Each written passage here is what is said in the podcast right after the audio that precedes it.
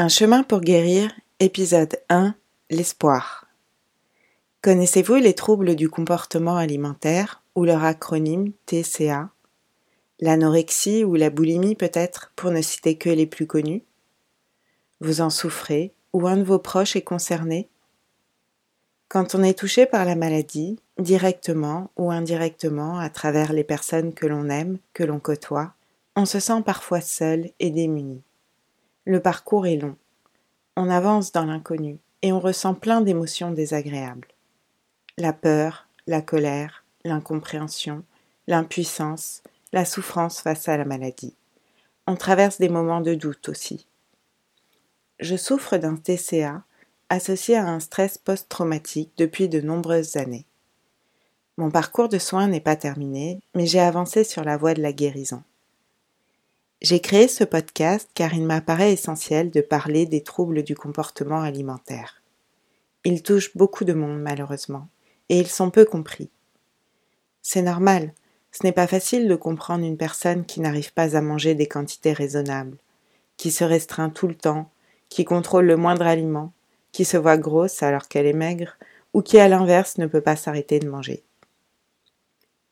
Il existe de nombreux freins à parler d'une maladie le déni, le tabou, la honte, le sentiment de culpabilité. Quand on ose lancer la discussion ou quand elle s'invite d'elle-même, cela génère parfois des tensions ou des conflits. Alors vite, on stoppe tout, marche arrière. Ça paraît plus simple de faire comme si de rien n'était. Pourtant, une communication apaisée est possible. En parler plus librement, ça fait du bien. Et je ne pensais pas ça avant.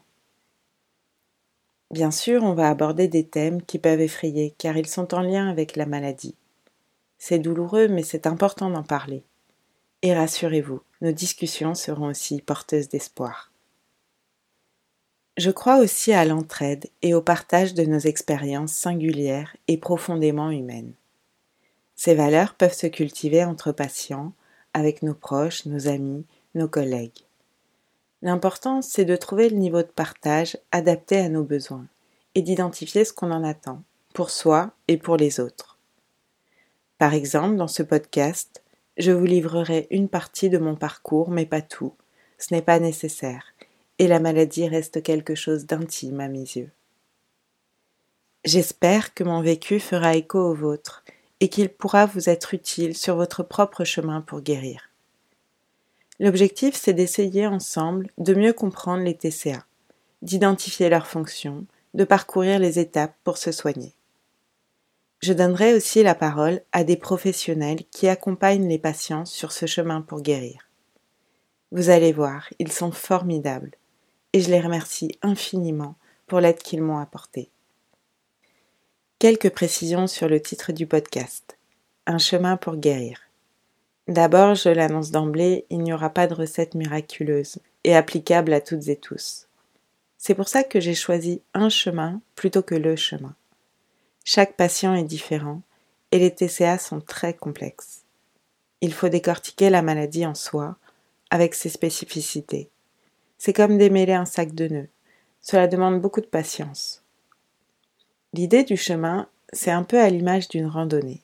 Je vois le processus de guérison comme un voyage intérieur, une rencontre avec soi-même, au plus profond de son âme et de ses tripes, là où logent les blessures enfouies et les mots que l'on ne s'est jamais dit. Enfin, guérir.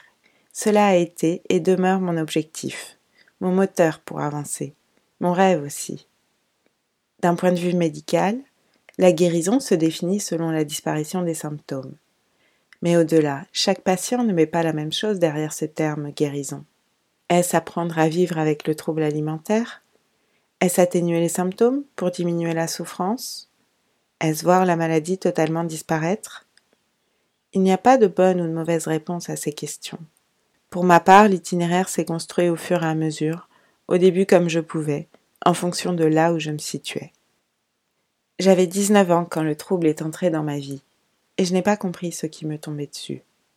Je n'avais jamais eu de problème sur ce plan, la nourriture était un plaisir et l'équilibre alimentaire assez intuitif. Je n'y pensais pas tellement en fait. Et puis, tout d'un coup, je me suis mise à y penser de manière obsessionnelle, et je ne savais plus répondre à mes besoins alimentaires. j'ai commencé à être coupée de mes sensations de faim. Parfois, je n'arrivais plus à manger, restriction, ou bien certains aliments me faisaient peur. D'autres fois encore, je n'arrivais plus à m'arrêter de manger. La perception de mon corps a changé aussi. Je me voyais grosse, maigre, plus ou moins indépendamment de mon poids qui fluctuait. Cela accentuait ma perte de repère. J'ai alors développé certains rituels pour essayer de me rassurer, mais c'est un peu comme mettre un pansement sur une jambe de bois. J'étais terrorisée, je me sentais impuissante, comme si je chutais dans un puits sans fin, comme s'il m'aspirait. Le TCA était plus fort que toute ma volonté et que tous mes efforts. C'est important de le rappeler, il me semble. Le TCA est une maladie et on ne choisit pas de l'attraper, car à l'époque, je pensais souvent que c'était entre mes mains.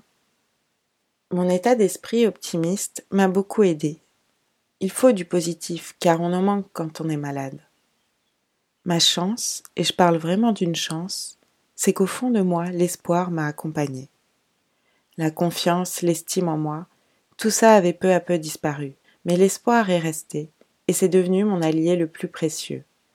La croyance que je guérirais. Il faut de l'espoir pour oser faire ce saut dans l'inconnu, pour continuer à avancer sans savoir, sans avoir les réponses à nos questions. Vais-je guérir? Ai-je même conscience de l'étendue de la maladie dans ma vie? Je croyais que oui, sans me mentir. Mais non, en fait. Je suis tellement habituée à vivre avec le trouble alimentaire que je ne me rends même plus compte de certains symptômes. On voit aussi des patients rechutés. Alors, on s'interroge. En existe-t-il qui guérissent vraiment? Car ceux-là, on les voit peu. Forcément, ils vont mieux, ils ne sont plus là. C'est pour ça que je fais ce podcast, pour donner l'espoir, pour dire qu'il faut s'accrocher. Oui, c'est difficile, mais oui, une guérison est possible. Gardez l'espoir, car à force d'efforts, pas à pas, on y arrive à dépasser la maladie. J'ai savouré et je savoure encore chacune de mes victoires. Certaines vous paraîtraient infimes. J'ai tapé infirme sur mon clavier, drôle de lapsus.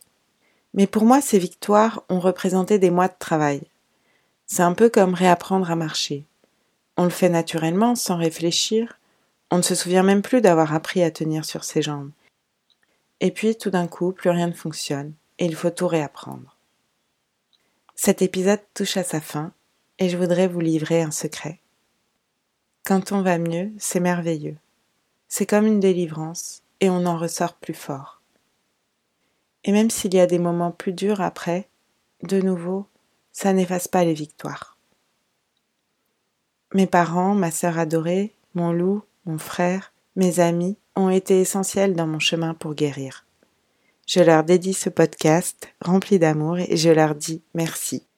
Et à vous qui avez pris le temps de m'écouter jusqu'au bout, je vous envoie de la douceur et je vous dis à bientôt pour le prochain épisode.